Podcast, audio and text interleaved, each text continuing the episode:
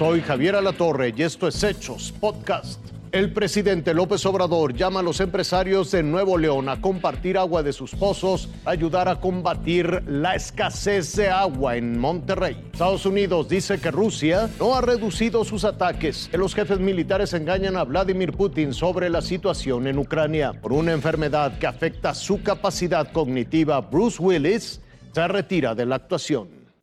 La escasez de agua en Nuevo León, que mantiene a sus habitantes con un corte de agua semanal, provocó que el presidente López Obrador diera apoyo de empresarios. Los pozos que ellos tienen puedan utilizarse, no todo el agua, y que puedan ellos este, aportar. Es transitorio, sería para enfrentar este estrés hídrico. Además, se emprenderá un diálogo con quienes viven de cultivos. Si se modernizan los canales de riego y se evita el agua, se pueda liberar agua para consumo este. Y reiteró que se apoyará al gobierno estatal para concluir la presa Libertad a más tardar el siguiente año. Se va a seguir esa inversión, incluso se van a abrir frentes de trabajo para la presa lo más pronto y captar agua. Con información de Irving Pineda, Fuerza Informativa Azteca.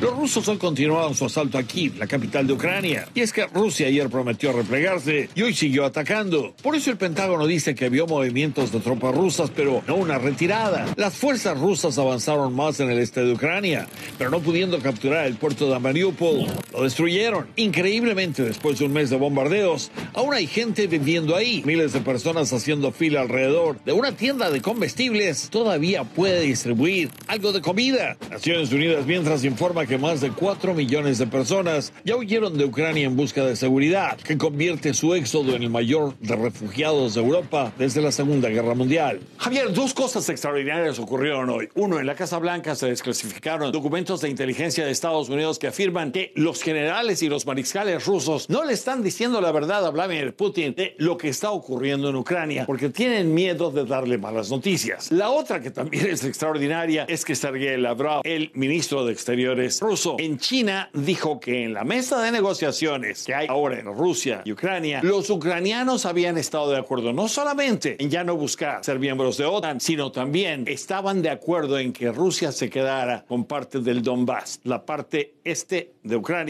que ha estado en disputa durante todo este tiempo. Lo vimos darle vida a la gente de la policía de Nueva York, John McClane, en la saga de Duro de Matar. Quentin Tarantino confió en él para interpretar a Butch Coolidge en tiempos violentos. ¿Qué tal cuando le dio vida al psicólogo Malcolm Crowe en el sexto sentido? Ese que le ayudó a entender a un pequeño por qué veía gente muerta. Ninguno de estos personajes lograron detener el embate de la realidad, el paso del tiempo y el detrimento de la salud.